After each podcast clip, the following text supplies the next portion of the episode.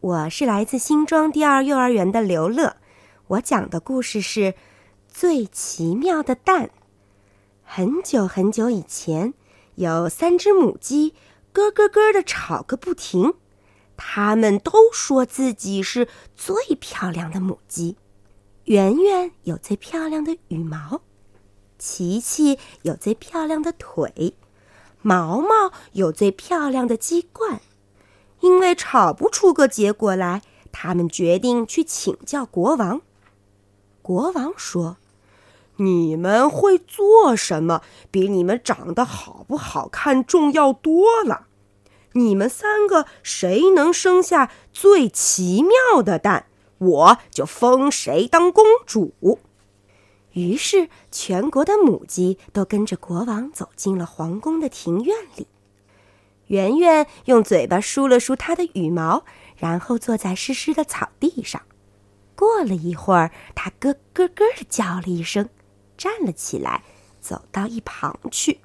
这时，大家都静悄悄的。草地上立着一颗又白又干净的蛋，形状好看极了，蛋壳也像磨光的大理石一样闪闪发亮。哦，这是我见过最完美的蛋！国王叫了起来，所有的母鸡也都点头赞成。轮到琪琪了，大家都为他感到有点难过。因为他们知道，琪琪没办法生下一个更完美的蛋，那是不可能的。十分钟后，琪琪咯咯咯的叫了一声，然后站起来，在早晨暖暖的阳光里得意的伸了伸腿。国王高兴的拍起手来，因为草地上有一个连鸵鸟看了都会嫉妒的大鸡蛋。呼！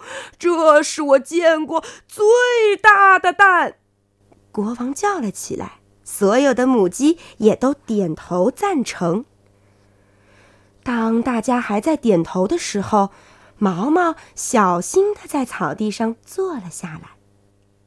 大家都为他感到非常的难过，因为他们知道毛毛不可能生下一个更完美或更大的蛋。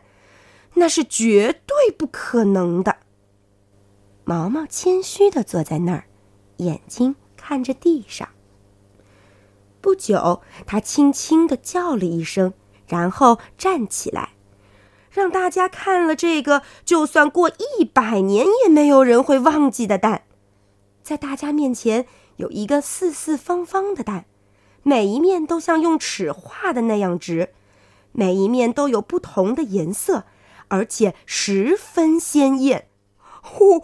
这真是我见过最不可思议的蛋！国王叫了起来，所有的母鸡也都点头赞成。要从这三个蛋中选出一个最奇妙的蛋，根本是不可能的。所以，国王决定，圆圆、琪琪和毛毛都可以当上公主。从此以后，他们三个成了最要好的朋友，而且继续快乐地生世界上最特别的蛋。